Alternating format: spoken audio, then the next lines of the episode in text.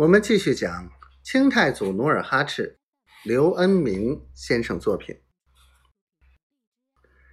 张御史为人机警，他见李如柏给其弟递眼色，举止拘谨，就心中生疑，接着问道：“李总兵尚有宿疾卧病不起，怎么京城连点动静都未曾听到呢？”李如柏身不由己的站起。弯着腰，脸色不自然地说：“家父唯恐军心有变，不许我们外传。”说话间，李府总管进来，禀报道：“禀少帅，诸事准备停当，灵柩就要发引了。”李氏兄弟二人连忙向张御史施礼，道：“大人，我兄弟两人有事要料理。”请驿馆安歇，有关事宜容过日细禀。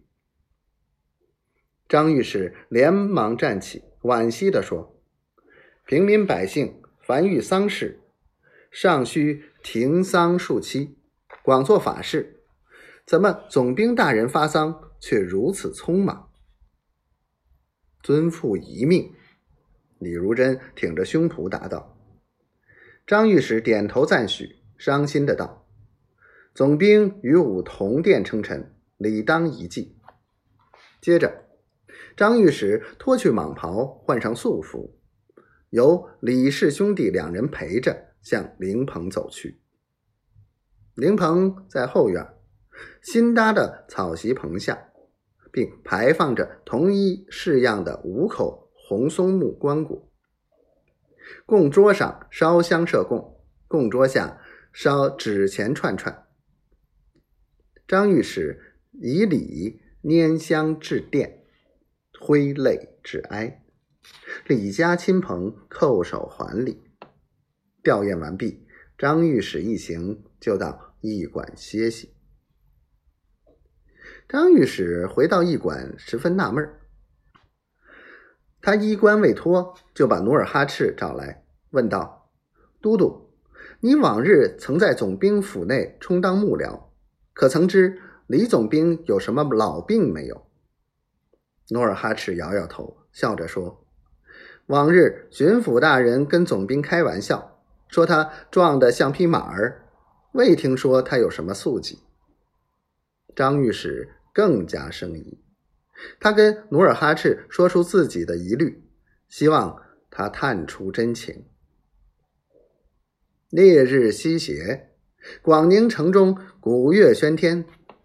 接着，总兵府内涌出百十名亲兵将校，沿街列队站立。三声礼炮过后，一行卫队做前导，三十二名士兵抬着黑漆棺椁，井然有序，直奔广宁城南迎恩门。过了片刻。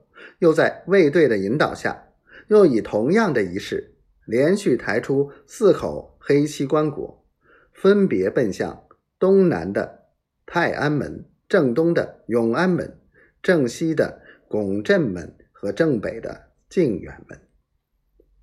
顷刻之间，五口同时出殡，吹吹打打，好不热闹。广宁城内的大街小巷站满了看热闹的人群，一个个交头接耳，议论纷纷。午门出殡，一时成为男女老少谈论的话题。